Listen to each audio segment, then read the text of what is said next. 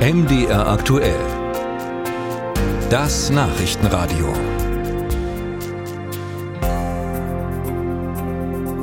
Vielleicht kennen Sie das ja. Sie wollen mal wieder in Ihr Lieblingsrestaurant oder Café, geht aber nicht, weil es geschlossen hat. Ruhetag, nicht an einem, sondern jetzt an mindestens zwei Tagen pro Woche.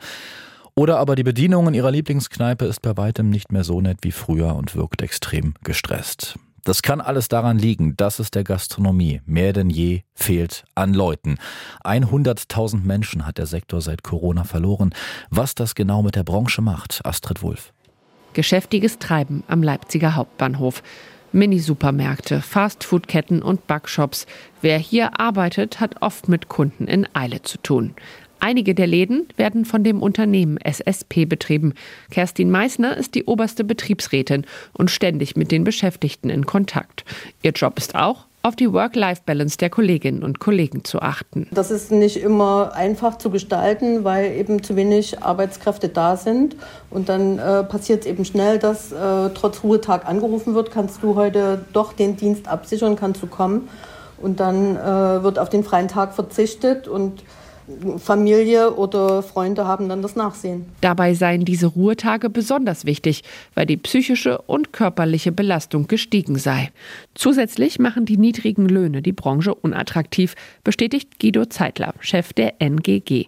Die Gewerkschaft Nahrung Genuss Gaststätten und die gewerkschaftsnahe Hans-Böckler-Stiftung haben 4000 Beschäftigte deutschlandweit befragt, um zu sehen, wie es um die Gastrobranche steht. Die Ergebnisse waren dann schon auch noch mal schlechter als erwartet erwartet.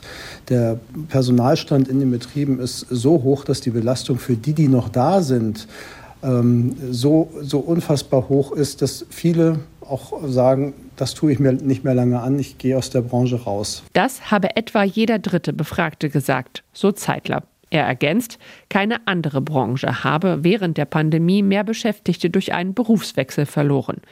Die entstandene Lücke wird laut der Befragung jetzt vor allem mit sogenannten geringfügig bezahlten Beschäftigten geschlossen, also mit Minijobbern statt mit gelernten Fachkräften.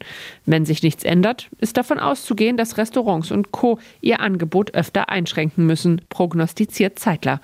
Gelernte Fachkräfte knapp über Mindestlohn zu bezahlen, reiche nicht aus. Wir brauchen eine bessere Bezahlung. Das äh, steht bei den Befragten an erster Stelle. Aber, das ist der zweite Hinweis, wir müssen händeringend an äh, der Arbeitszeitfrage Lösungen finden. Also die Belastung durch permanente Überstunden muss runtergeschraubt werden. Fragt man nach bei Axel Klein, dem Chef des Hotel- und Gaststättenverbands Sachsen, sieht er die Ursachen nicht unbedingt bei den Arbeitgebern. Die Tarifgehälter seien erhöht worden. Klein spricht von 30 Prozent in zwei Jahren. Aber die Unternehmen könnten auch nur das zahlen, was sie erwirtschafteten. Also es gibt einfach zu wenig Menschen in Deutschland, die eben in das Arbeitsleben eintreten.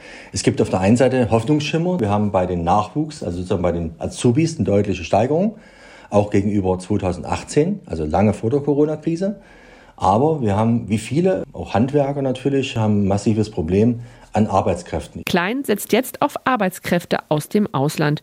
Mit dem erneuerten Einwanderungsgesetz, das ab November in Kraft tritt, soll es auch für die Gastronomen deutlich leichter werden, Menschen aus anderen Ländern anzustellen.